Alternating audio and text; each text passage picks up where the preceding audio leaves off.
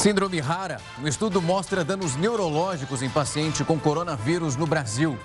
Desigualdade na hora da vacinação. 75% das doses entregues no mundo todo foram aplicadas em apenas 10 países.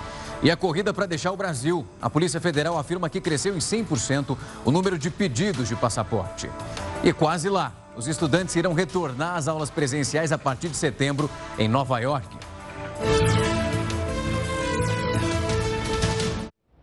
Uma excelente noite para você. A gente sempre também lembra que essa edição está ao vivo no nosso canal no YouTube e no Facebook da Record News. De acordo com a Polícia Federal, teve um aumento de quase 100% no número de pedidos de passaporte. Essa alta procura também acende um alerta para aquela imigração completamente ilegal.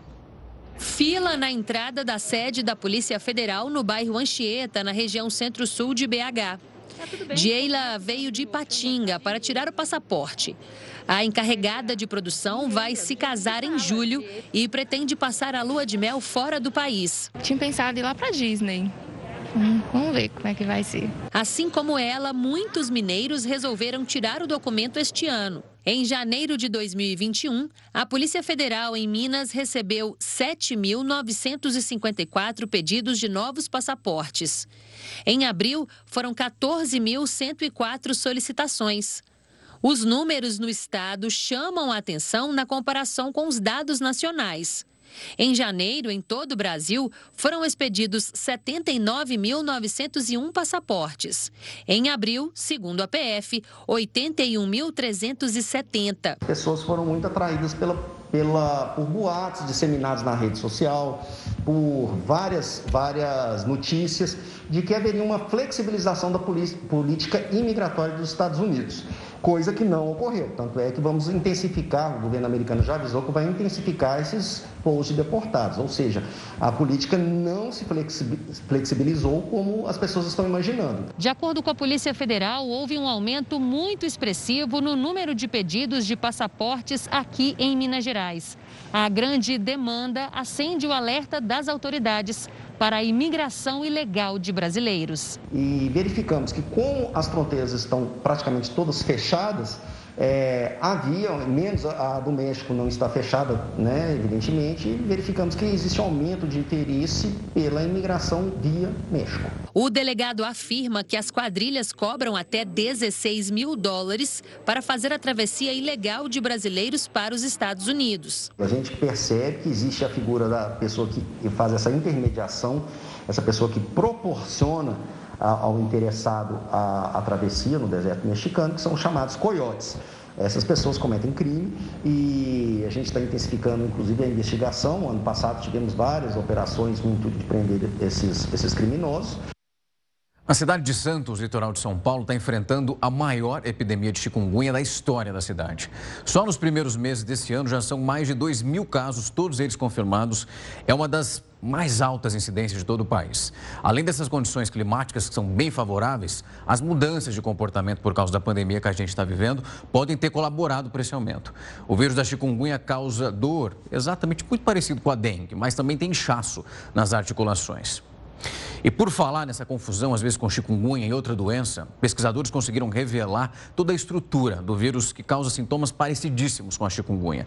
É o chamado vírus, vírus Maiaro. A gente já falou disso aqui anteriormente. Para entender do que se trata e explicar um pouco para você, nós convidamos o Rafael Elias Marques, ele que é pesquisador do Centro Nacional de Pesquisa em Energia e Materiais e participou desse estudo. Rafael, uma ótima noite para você. Eu queria relembrar já nessa primeira pergunta, falar um pouco desse vírus e os sintomas para a gente conseguir adaptar o nosso público para entender o que é isso e a gente chegar nesse estudo. Uma ótima noite para você. Muito obrigado por me receber aqui no jornal. Uma ótima noite para você também, Rafael. É, o vírus Maiaro, ele é um vírus é, muito parecido com o vírus da chikungunya, como você mesmo colocou, e ele causa é, uma doença que afeta suas articulações. É, apesar da doença ser muito parecida, trata-se de vírus diferentes. E, de, no caso do Maiaro, de um vírus que a gente conhece muito pouco ainda, menos ainda do que o do chikungunya. Rafael, então vamos entrar nesse estudo. Esse estudo apontado por vocês foi possível fazer um mapeamento desse vírus para conseguir achar uma maneira efetiva de eliminar essa doença e ajudar as pessoas que podem chegar no hospital e ter uma dificuldade até no diagnóstico. Isso mesmo. É, como o vírus maiaro é um vírus pouco conhecido, tem detalhes da biologia básica desse vírus que nós não entendemos. E um dos problemas que isso acarreta é justamente a falta de um diagnóstico específico. O que nós fizemos então foi elucidar a estrutura do vírus maiaro e o que permite a gente identificar e, digamos assim, analisar o que torna o maiaro diferente de vírus relacionados, como é o caso de chikungunya. Isso permite a gente desenvolver técnicas diagnósticas mais precisas. Rafael, agora falando um pouco dessa transmissão. A gente fala muito de coronavírus, está no meio dessa pandemia, um dos momentos mais difíceis, onde uma transmissão completamente diferente. Quando a gente fala desse vírus, o vírus maiaro, assim como a chikungunya, ele também é transmitido através do mosquito, que é como vetor ali. Exatamente. O maiaro pode ser transmitido por alguns tipos de mosquito. Existe a possibilidade do maiaro ser transmitido pelo Aedes aegypti, que é um, um grande conhecido dos brasileiros, infelizmente e é, essa transmissão ela tende a aumentar em épocas mais quentes. Então, a, a, talvez até por isso que o maiaro ele seja mais prevalente nas regiões mais quentes do Brasil, por exemplo, a amazônica. Rafael, também para deixar o nosso telespectador um pouco mais ciente, para ele não confundir exatamente como isso, a partir do momento que a gente chega hoje numa rede pública, num posto de saúde, perto da casa de alguém que está nos acompanhando, como que é feita a identificação? A gente tá, acabou de falar do caso aqui do litoral de São Paulo. É feito um exame específico para distinguir que vírus é qual? Como você pede ajuda para saber de fato que você tem ali? É, infelizmente, é muito difícil diferenciar chikungunya de maiaro, por causa dos sintomas, que são muito parecidos, que incluem é, um estado febril, que inclui dor na musculatura, dor nas articulações. É, mesmo para o caso de não haver um surto de chikungunya, como foi mencionado aí na cidade de Santos, é, o início da doença causada pelo maior é muito parecido com o de uma gripe ou de uma dengue. E isso frequentemente leva as pessoas a terem um diagnóstico que não é o do maiaro e faz o maiaro passar despercebido, grande parte das vezes. Rafael, agora com esse tipo de estudo, imagino que a gente consiga, vocês como pesquisadores, acompanhando cientistas, tudo isso de perto, é possível trazer uma clareza um pouco maior, inclusive para as equipes que lidam com esses pacientes ali no dia a dia. Quando que a gente consegue ver de fato um resultado chegando lá na ponta, naquela unidade de pronto atendimento, para ajudar nessa identificação? Ainda é muito prematuro? Olha, é, é um pouco prematuro, mas nós temos um passo muito importante, que foi justamente o de entender como que as proteínas do vírus maior se arranjam. E à medida que a gente consegue determinar então a estrutura do vírus e determinar outras características que seriam então específicas do vírus maiaro, a gente consegue bolar esses meios de diferenciar de outros vírus. Então, no caso da chikungunya, seria o ponto mais importante. A gente agora sabe quais partes das proteínas do vírus maiaro que vão permitir essa diferenciação. E fazendo uma comparação, a gente vivendo nesse momento da pandemia do coronavírus, quando você sabe ali como agir, é possível então entrar já com uma linha de tratamento específica para combater esses sintomas. Agora, é, felizmente, a gente tem mais inspiração por causa do, do, trabalho feito com a estrutura, porque não existe um tratamento antiviral, nem para chikungunya, nem para maiaro, nem para dengue e nem outras doenças relacionadas. Então, o que esse trabalho que nós fizemos, é um trabalho colaborativo dentre os pesquisadores do CNPEM, foi justamente procurar por esses calcanhares de Aquiles que existem no vírus. Então, o vírus precisa de se organizar de uma determinada maneira e suas proteínas têm que ter certas funções sempre acontecendo. Esse trabalho de elucidar a estrutura mostra para a gente quais são as fragilidades que estão associadas, então, com a replicação do vírus e com o vírus em si e permite que a gente bole, então, estratégias de intervir nisso gerando potenciais tratamentos. Digamos que a gente deu o passo inicial. Rafael, em relação ao ambiente, que é propício para que esse vírus ganhe cada vez mais terreno e que o vetor também continue propagando a doença com cada vez mais frequência, que tipo de ambiente é o propício para ele? É bem parecido, característico com o da dengue? Sim, infelizmente é muito parecido. O Maiaro ele ainda tem uma transmissão no meio rural e é, em regiões de mata que é muito importante. E o nosso receio, infelizmente, é que o Maiaro consiga ser transmitido com facilidade também nos ambientes urbanos, nas cidades. Isso provavelmente levaria a um aumento muito grande no número de casos. E o que a gente tem visto, inclusive uma das razões do porquê que nós estudamos o Maiaro, é que nas últimas décadas o Maiaro tem se expandido em termos de área é, e de é, número de pessoas infectadas. Anteriormente ele ficava mais na região amazônica, agora nós vemos casos com muito mais frequência na região nordeste, centro-oeste e no sudeste também. Rafael, muito obrigado pelo tempo e a disponibilidade para tocar nesse assunto, trazer um pouco mais de esclarecimento para o nosso público e entender a importância que tem essa pesquisa. É um pontapé, um mega de um pontapé, para trazer mais respostas e ajudar na vida desses pacientes na hora do diagnóstico. Obrigado pelo tempo e a disponibilidade. O surto da Covid-19 provocou a morte de dois idosos num asilo que fica no interior de Goiás. Um terceiro permanece internado. O estado dele é considerado grave. O abrigo fica em Anápolis, a 50 quilômetros de Goiânia. Todos os idosos estão sendo monitorados. O controle agora ele é rígido, justamente para a gente evitar que esse surto se alastre ainda mais ou possa trazer outros resultados piores. 78 idosos estavam internados no abrigo. 27 testaram positivo. Dois idosos de 81 e 88 anos morreram. Um está internado na UTI em estado grave. Todos já haviam sido vacinados com as duas doses. Este médico infectologista explica que a vacina não garante 100% de proteção e a situação sem a vacina poderia ser ainda pior. Então, a vacina muito mais para proteção coletiva do que para proteção individual. Pessoas vacinadas podem adoecer? Sim. Na maioria das vezes terão formas mais leves é, um dado recente mostra que quanto mais velha a pessoa, menor a resposta à vacina. E na abertura da Assembleia Mundial da Saúde, a OMS pediu doações das vacinas para os países que são mais pobres. O objetivo agora é garantir que 10% da população mundial seja imunizada até setembro e 30% até o final desse ano.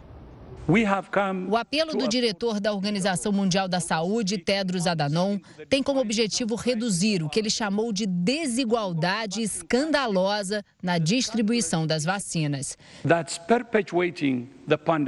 Segundo os dados da OMS, mais de 75% das doses aplicadas foram administradas em apenas 10 países. A OMS pede mais apoio internacional para o consórcio COVAX do qual o Brasil faz parte. O programa garante acesso da vacinação a todos, principalmente de países em desenvolvimento. Até o final do ano, a meta é imunizar 250 milhões de pessoas. O pedido de ajuda da OMS veio com um alerta. Segundo a organização, o número de casos da Covid-19 em todo o mundo em 2021 já supera o registro de todo o ano passado. E dentro de três semanas, as mortes também devem superar o total de 2020. O ministro da Saúde brasileiro, Marcelo Queiroga, participou da Assembleia e destacou que a campanha de vacinação no país tem sido fundamental para a volta à normalidade. Hoje, nossa maior esperança para permitir o retorno gradual e seguro à normalidade é a ampla vacinação. E amanhã também começam as medidas sanitárias em São Paulo para tentar conter a variante indiana do coronavírus, uma outra preocupação. Quem desembarcar então nos aeroportos de Congonhas ou de Guarulhos com sintomas vai ter que ser testado. Essa barreira sanitária vale para os passageiros vindos do Reino Unido, África do Sul, Índia e do estado do Maranhão, que é o primeiro a registrar essa variante indiana do coronavírus. Já na rodoviária do Tietê, todos que chegarem do Maranhão vão ser abordados por uma equipe de saúde. Os que apresentarem sintomas vão ser encaminhados diretamente para as unidades. Vamos dar uma olhada então nos números de hoje da pandemia da Covid-19 aqui no Brasil. A gente separou tudo isso para você. Vamos então para o total de casos: 16 milhões 120 mil 756. Na linha de baixo, o total de mortes, nós tivemos 449 mil 858 óbitos. Nas últimas 24 horas, 790 óbitos foram registrados. Enfim, isso é um balanço. Na segunda-feira, a gente sempre tem um represamento de dados, porque no final de semana, em todas as secretarias vão passando os números. Você vai ver daqui a pouco que a Polícia Civil iniciou a investigação de Ricardo Nunes por lavagem de dinheiro. A gente vai te mostrar isso logo depois do intervalo. Não sai daí que é rápido. Já estou de volta para te mostrar que um estudo aponta que a Sputnik V como eficaz contra a variante brasileira, uma ótima notícia. A pesquisa realizada na Argentina mostrou que a vacina russa tem uma alta eficácia contra a variante P2, aquela que foi identificada pela primeira vez em Manaus. O estudo concluiu então que 85% das pessoas que recebem a Sputnik apresentam os anticorpos contra a cepa 14 dias depois da primeira dose e 99,65% no 42º dia, isso após a segunda segunda dose. A gente só ressalta que aqui no Brasil ainda não há uma autorização da Anvisa para a utilização da vacina Sputnik V. Falando em vacina, vamos dar uma olhada então para ver como está o andamento aqui em todo o país. A gente separou um telão com os números totais. De primeira dose, nós temos ali, ó, 42 milhões 327 mil e 18 que foram aplicadas. As pessoas que já chegaram, tiveram a sorte aí, estão na segunda dose, 20 milhões 842 mil 908. A gente vai torcendo para só melhorar e trazer números cada vez mais positivos. As empresas estão voltando aos poucos a contratar, mas só lá em Belo Horizonte, Minas Gerais, 312 mil pessoas ainda estão trabalhando no mercado que é informal para tentar driblar essa crise. É com o isopor cheio de salgados, caminhando pelas ruas de BH, que o Bernardo passa a maior parte do dia. Para vender os quitutes, o adolescente de 15 anos percorre cinco bairros a pé. A caminhada começa às três da tarde, depois da aula, e não tem hora para acabar. Com 40, 50 salgados todo dia. Santa Cruz, Palmares, Jacuí ali, aqui na Cachoeirinha. Tem vezes que acaba mais rápido, mas tem vezes que eu vou até umas sete e meia sete horas. Desde que ficou desempregada em 2019, a mãe do Bernardo é motorista de aplicativo. São necessárias muitas horas no volante para garantir o sustento da casa. O dinheiro dos salgados ajuda a complementar a renda da família. Olha, a gente tem que, que, que trabalhar muito, né? E, igual eu tô te falando, salgado né, é a mesma coisa do Uber. Tem dia que é excelente, tem dia que rapidinho ele vende tudo mas tem dia que ele não vende tudo. Assim como milhares de brasileiros, mãe e filho encontraram na informalidade a solução para se manter em tempos tão desafiadores. O desemprego, que já assustava antes da pandemia, se agravou. Só em Belo Horizonte, 312 mil pessoas não têm trabalho formal, segundo o IBGE. Na prática, isso significa longas jornadas, poucos direitos e o sonho de ter a carteira assinada novamente. Precarização do trabalho. Você não tem uma garantia, você não tem os direitos ali que são, são básicos e fundamentais. Então, a carga horária passa a ser maior e, como consequência, você tem um estresse muito maior, porque você não sabe o resultado no final do mês. Apesar das dificuldades, não é hora de desanimar. Segundo o economista, as vagas formais estão sendo reabertas aos poucos pelas empresas. Então, o mercado entendeu, o mercado se reajustou nesse processo e as vagas estão surgindo. Então, janeiro, fevereiro e março, nós já tivemos recorde de contratação em relação ao ano passado. E está difícil, infelizmente faz tempo né, que está difícil. O mercado apontou então que o PIB desse ano deve crescer aproximadamente 4,5% acima da expectativa lá do comecinho do ano. E agora eu vou chamar então para essa conversa o Heródoto Barbeiro. Isso pode melhorar a nossa oferta de emprego, Heródoto? A gente viu que a turma está tentando, né? É, exatamente, Rafa. Aliás, você viu agora há pouquinho aí o nosso entrevistado dizendo que aos pouquinhos o emprego formal está voltando. E olha, isso é uma interessante que mostra que a economia brasileira é resiliente. O que é resiliente?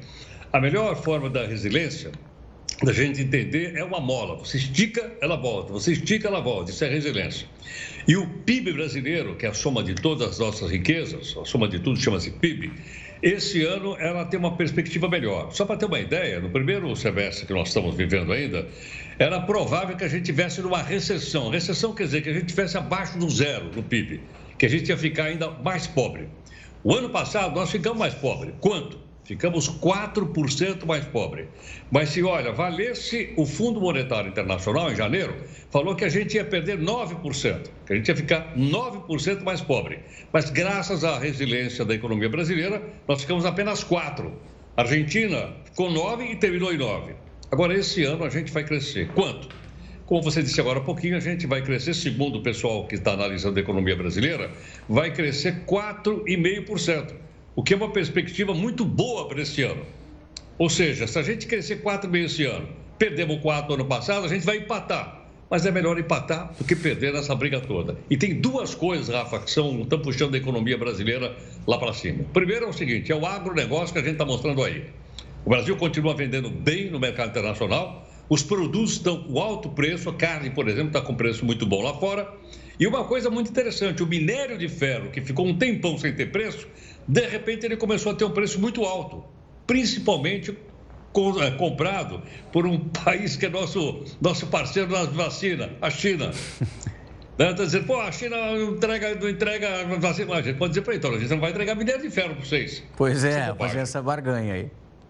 É, vai ser bobagem, porque sabe que é contrato comercial, é contrato comercial, não tem nada a ver com o país, nós estamos vendendo Sim. bem. Por isso, para a gente concluir, nós vamos crescer esse ano E outra coisa interessante também que puxou a economia para cima, o chamado auxílio emergencial. Lembra dele ou não? Pois é, está ajudando muita gente, né, Heródoto? É, era 600 reais, mas olha, ele ajudou a puxar o mercado interno brasileiro e por esse motivo, então, o nosso produto interno bruto, nossas riquezas, deverão crescer 4,5% deste ano. E, claro, eu acho que todo mundo torce para que realmente isso aconteça, independente de ser a favor e contra o governo. Sem sombra de dúvida. O que a gente quer é todo mundo numa melhor situação, tendo um bom prato de comida e sem aquela dor de cabeça de conta atrasada para pagar. Até daqui a pouco, Heródoto. O novo prefeito de São Paulo, Ricardo Nunes, é investigado pela Polícia Civil por suspeita de participar de um esquema de lavagem de dinheiro desviado da prefeitura no período em que ele era vereador. Essas evidências que foram levantadas pelo COAF, que emitem esses alertas para transações em valores elevados para evitar a lavagem, estão apontando movimentações financeiras suspeitas de entidades comandadas por ex-funcionários do prefeito. Elas gerenciavam então creches da cidade, mas parte desses recursos recebidos ali pela prefeitura foi parar em contas dos próprios gestores, depois de passar por contas então de empresas que para a polícia eram de fachada. A Polícia Rodoviária Federal divulgou um balanço feito de janeiro a abril nas rodovias federais do estado do Rio. E os números de ilegalidades só aumentaram. Essa análise comparou as infrações de trânsito, crimes e apreensões ocorridas nesse mesmo período de 2020. E, de acordo com a polícia, tudo que foi apreendido, o dobro de armas de fogo e 261% a mais de munições do que esse mesmo período, mas quando a gente olha para o ano passado. E pesquisadores da Universidade Federal de Sergipe identificaram um caso de síndrome rara, que é associada à Covid-19. Relatado na pesquisa é de uma paciente de Aracaju, em Sergipe. Dias após ser diagnosticada com a Covid-19, a Fernanda notou que estava com dores e piorando. Não estava mais conseguindo ficar em pé, cheguei a cair no banheiro, na porta do banheiro, cheguei a cair. E foi nesse dia que eu fui para a urgência, porque Já a dor já estava insuportável na coluna. Sentada doía, em pé doía, andando doía, deitada doía mais ainda.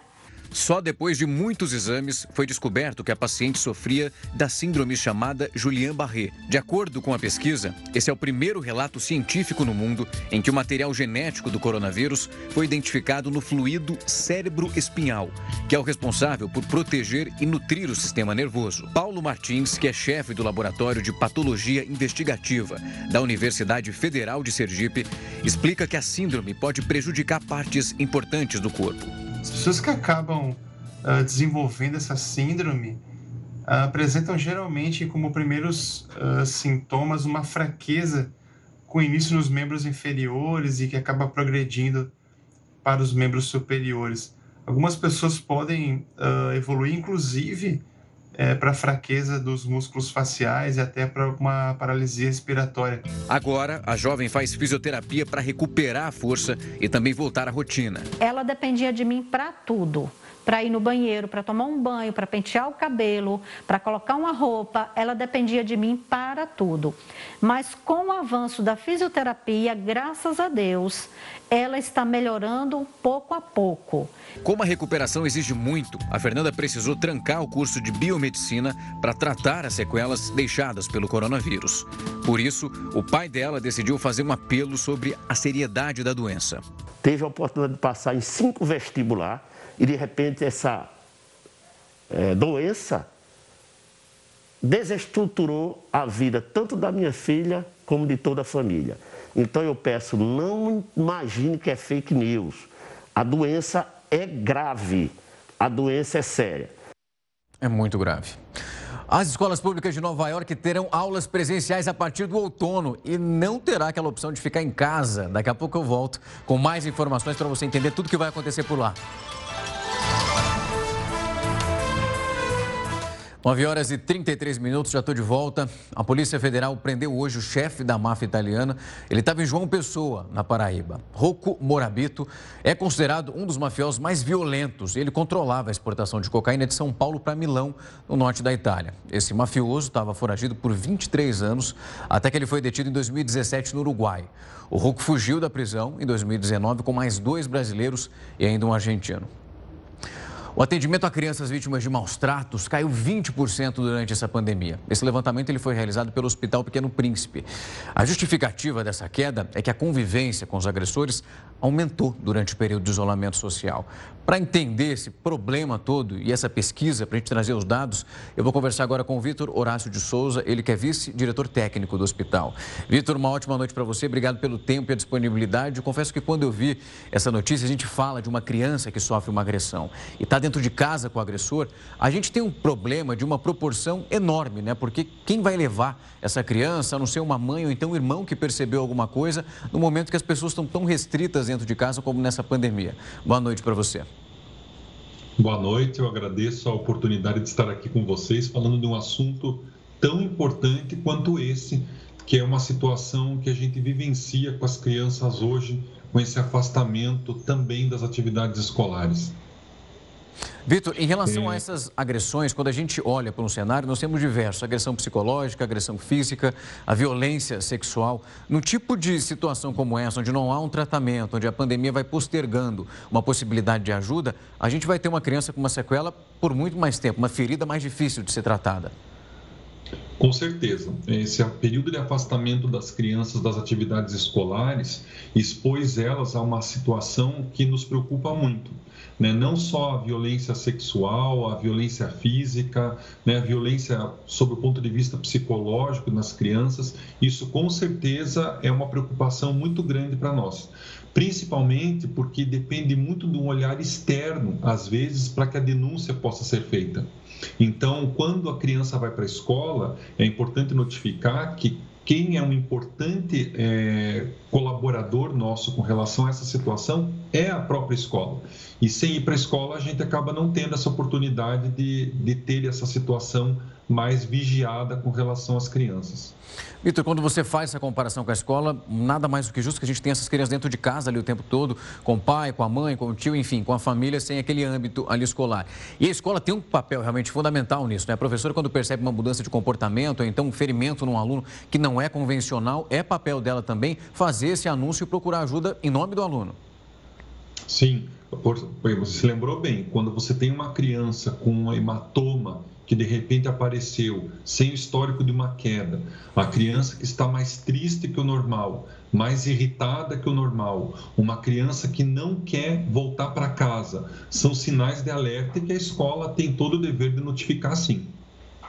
Vitor, há uma linha ali que eu fico imaginando, às vezes, me colocando no lugar, tentando entender um pouco esse processo. Às vezes a gente vê numa casa vizinha, num apartamento, alguém ali do lado, às vezes um excesso no momento ali de uma correção, e há um medo, há um receio de criar um mal-estar envolvendo uma criança e que às vezes não é exatamente aquilo o que nós imaginamos. Em que momento que essa linha pode ser cruzada? Quais são os sinais que a gente deve ficar atento quando algo está errado? A gente percebe uma diferença com uma criança que está ali ao redor. É, o importante é lembrar que quem observa que uma criança possa estar sofrendo maus tratos, ela tem a obrigação de denunciar. Essa denúncia pelo Disque Denúncia com relação à violência à criança, ela é, na grande maioria das vezes, anônima. Então, é importante que se denuncie para que possa ser checado o que está acontecendo com a criança e efetivamente tomada uma providência necessária, porque muitas vezes o ambiente domiciliar pode ser um ambiente de alto risco para a permanência da criança. O afastamento dela desse local é uma proteção. Então, eu acho muito importante que as pessoas que observem que como é que está sendo tratada uma determinada criança, que na vigência de qualquer suspeita de maus tratos, faça essa denúncia.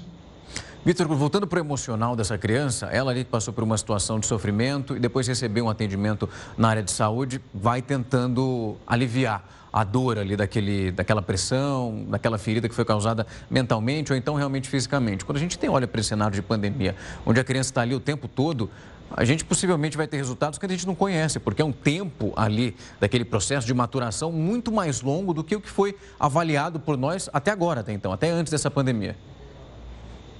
Sim, nós temos situações muito peculiares às vezes no hospital. Né? Não é incomum nós termos algumas vezes crianças que são, por exemplo, abusadas sexualmente e o abusador é o pai, é o avô, então, uma situação muito delicada, porque a criança não tem condições de voltar para o ambiente domiciliar, principalmente quando existe já um conhecimento de quem mora na mesma casa que isso acontecia. Então, além da criança ter uma agressão, ser agredida sexualmente, ela ainda também pode não voltar mais para casa. Então, isso, lógico, requer toda uma infraestrutura de uma rede de proteção que envolve serviço social, psicologia, algumas vezes um profissional da área da psiquiatria, para que a gente possa dar todo o apoio necessário para que essa criança possa vencer um trauma que ela adquiriu e toda uma consequência desse trauma na sua vida. Vitor, a gente já mostrou alguns casos aqui que são tenebrosos. Quando a gente olha para esse cenário, infelizmente, a gente vê isso acontecendo, claro que em todos os âmbitos, mas quando a gente pega um caso de periferia, para a gente imaginar como uma família consegue lidar com isso, onde um pai foi agressor, então uma mãe foi, foi agressora e alguém da família leva essa criança para conseguir ajuda na área da saúde. Como que funciona? Você tocou num ponto que eu queria saber, essa volta para casa, porque muitas vezes a criança tem um pânico imenso, não tem para onde ir, a família não tem nenhum outro parente próximo e parece que ela está realmente cercada, refém daquela situação. Olha, uma das situações que a gente observa com muita frequência é que o abusador, quando ele é reconhecido, isso leva à prisão. Então, uma das situações em que a gente observa que acontece mesmo. O problema é que às vezes o abusador ele não é identificado e a criança às vezes não lembra também. Então, o que, que acontece? A criança ela é internada, ela é feita muitas vezes, por exemplo, no abuso é, sexual, medicação para profilaxia de determinadas infecções sexualmente transmissíveis e essa criança recebe o atendimento da psicologia e do serviço social. O retorno ao ambiente domiciliar, ele fica na dependência do conselho tutelar liberar essa criança para o retorno à casa. Às vezes isso pode acontecer e às vezes não. Mas o acompanhamento do que está acontecendo no local onde essa criança mora com certeza ele é monitorado por essas instituições. Então, isso é fundamental para o retorno da criança, porque realmente é uma situação traumatizante para ela. Vitor, para a gente encerrar e também para esclarecer, ajudar quem está nos acompanhando, nesse momento de pandemia, esse tipo de serviço continua sendo prestado normalmente em qualquer unidade de saúde pública. A mãe ou então o pai, enfim, qualquer pessoa que precisar levar uma criança para ter suporte, pode levar. Com certeza, a rede de proteção à infância, ela funciona independente de qualquer cenário pandêmico, porque pior que o coronavírus é um cenário que essas crianças podem estar sofrendo em casa e nós não podemos ficar quietos frente a isso. Sem sombra de dúvida. Vitor, obrigado pelo tempo e a disponibilidade de trazer todos esses esclarecimentos que são de muita, mas muita valia. Uma ótima noite para você. O Senado vai ouvir amanhã, na CPI da pandemia, a secretária Mayra Pinheiro, conhecida como a Capitã Cloroquina. Essa médica cearense, ela é atualmente a secretária de gestão do trabalho do Ministério da Saúde. Ela é uma das defensoras do uso da cloroquina e do tratamento precoce contra a Covid-19. Numa live em 2020, ela chegou a afirmar para que não receitasse esse coquetel da cloroquina e o antibiótico azitromicina poderia ser acusado de crime contra a humanidade. A gente vai trazer amanhã todas essas informações, a gente vai estar acompanhando desde o início do dia até o final, de fato, e também trazendo a repercussão, o entendimento desse depoimento que é completamente importante e decisivo na hora aí de finalizar esse relatório. Em plena pandemia, o que se viu em muitos lugares nesse final de semana foram as aglomerações. Na Bahia, teve até trio elétrico para comemorar a conquista do campeonato estadual. Em Salvador, Fim de semana de bares lotados e festas de rua que começaram à tarde e seguiram noite adentro. A polícia tentou dispersar as aglomerações. Neste local acontecia uma festa clandestina. Na maioria dos flagrantes aqui na capital baiana, o que se vê são jovens sem máscara justo no momento em que a taxa de ocupação dos leitos de UTI não para de crescer. Hoje está em 79% nos hospitais de Salvador. Segundo os gestores de saúde, reflexo do comportamento dos mais jovens. A população, quando começa a frequentar locais, é, se aglomerar, não utilizar máscara, termina se contaminando. Em Alagoinhas, a cerca de 100 quilômetros de Salvador, teve até trio elétrico. Torcedores do Atlético de Alagoinhas esqueceram dos protocolos de segurança e foram para a rua comemorar o título inédito de campeão baiano de 2021. Em Tailândia, no Pará, vídeos de festas clandestinas viralizaram nas redes sociais. Em frente a casas noturnas, as pessoas pareciam não lembrar que a pandemia ainda não acabou.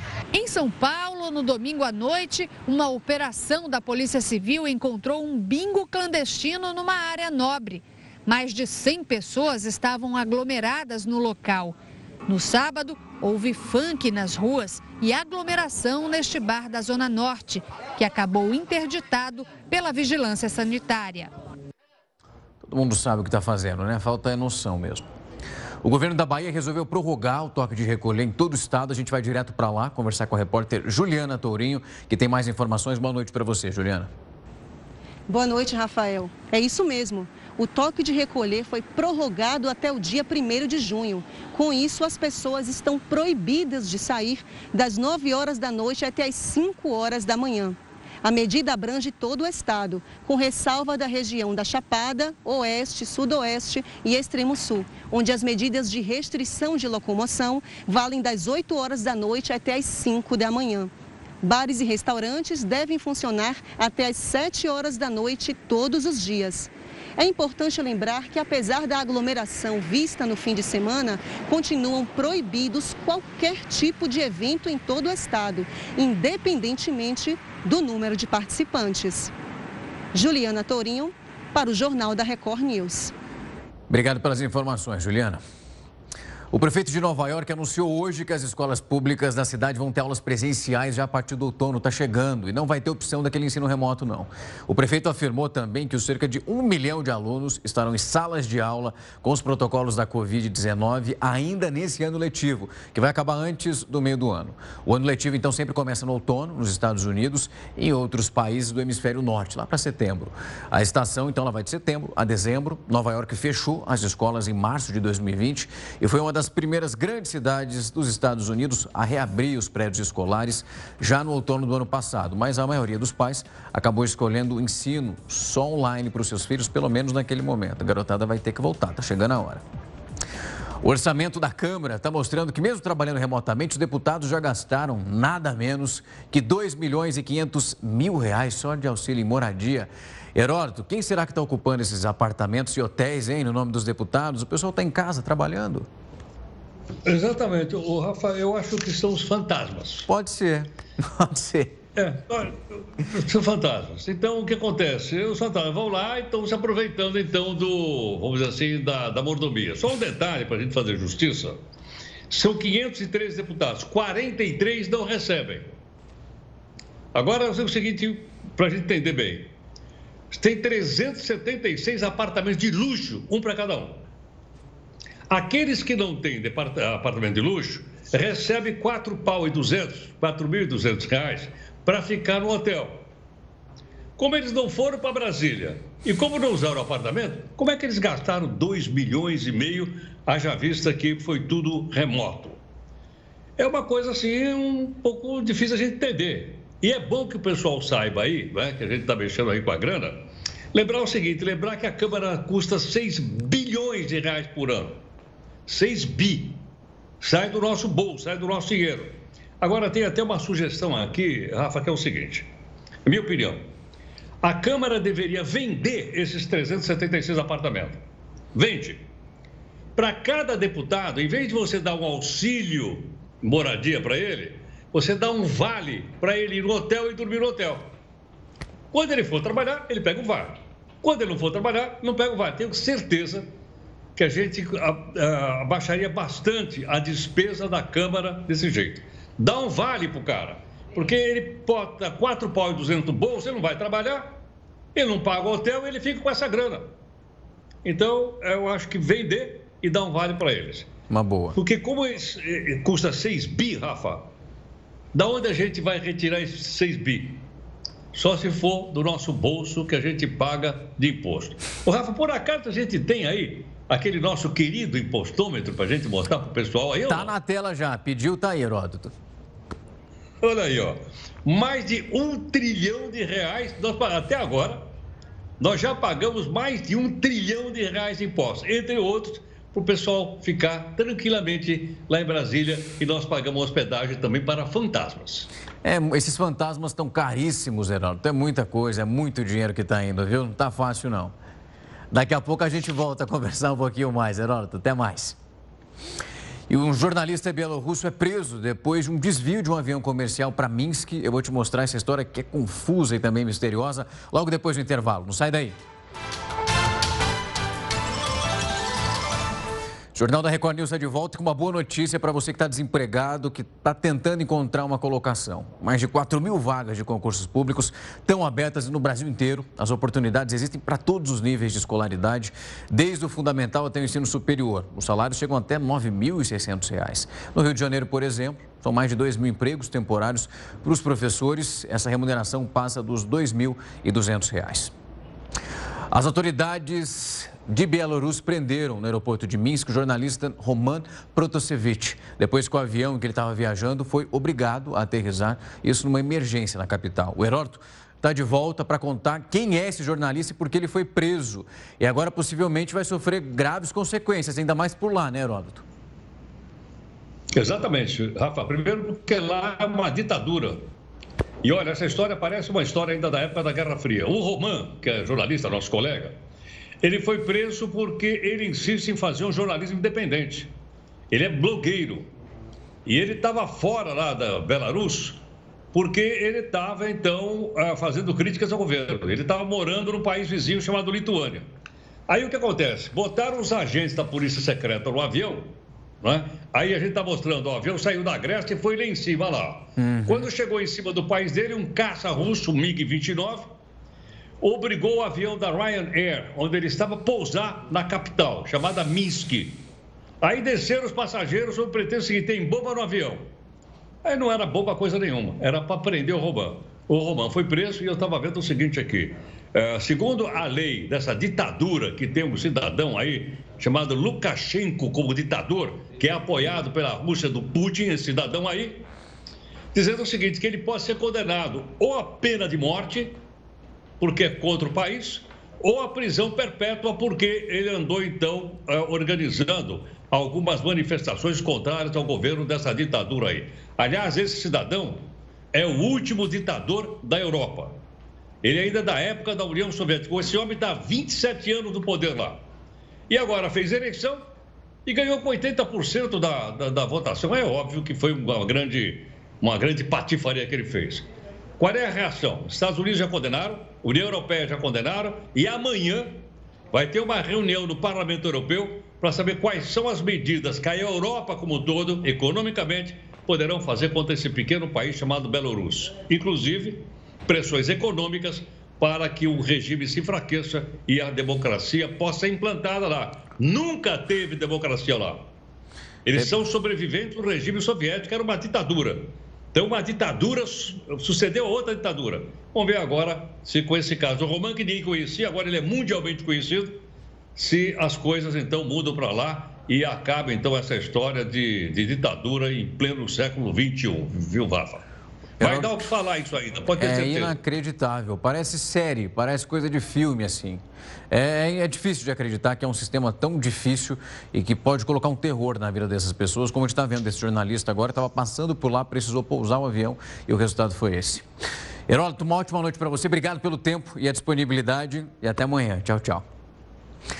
A Índia se tornou o terceiro país a superar os 300 mil óbitos por coronavírus. Isso a gente também tem Estados Unidos e Brasil nessa lista.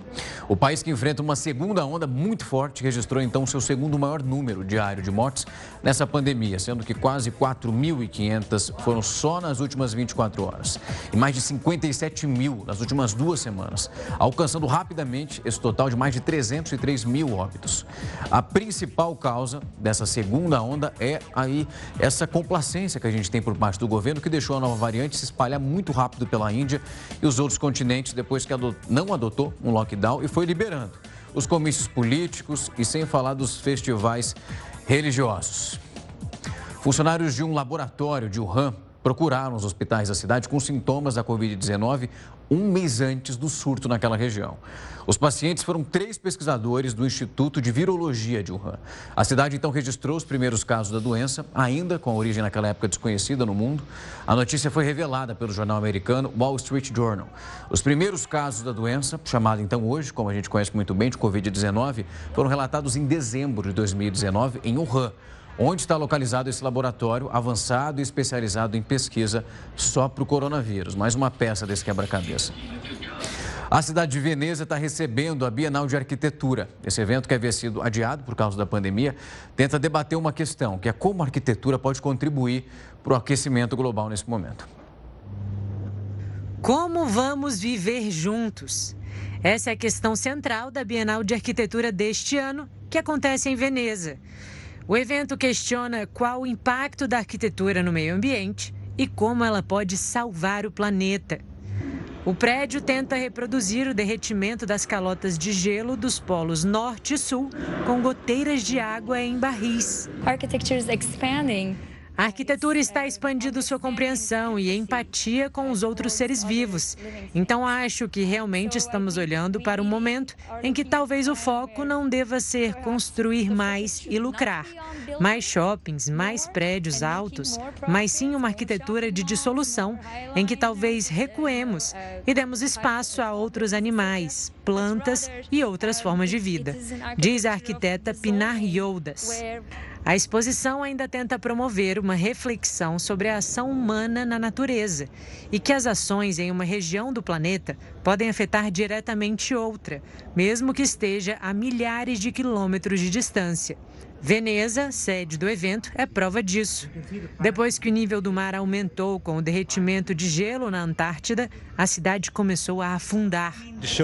O que queríamos mostrar aqui é uma espécie de arquitetura para o futuro e que nos mostra como nós podemos realmente enfrentar alguns dos desafios que enfrentamos no ambiente de construção, como o enorme consumo de recursos, as enormes emissões de carbono que estão relacionadas para a produção do concreto e como nós podemos realmente repensar a situação construindo não com materiais materiais que são sólidos, mas construindo com fibras.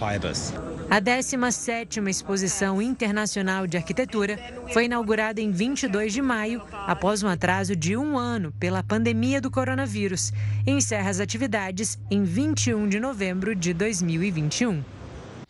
E essa edição do Jornal da Record News vai ficando por aqui. Uma ótima noite para você. Você permanece também ligado aqui com a gente, porque logo depois do intervalo tem News das 10 com a Manuela Caiado. Até mais.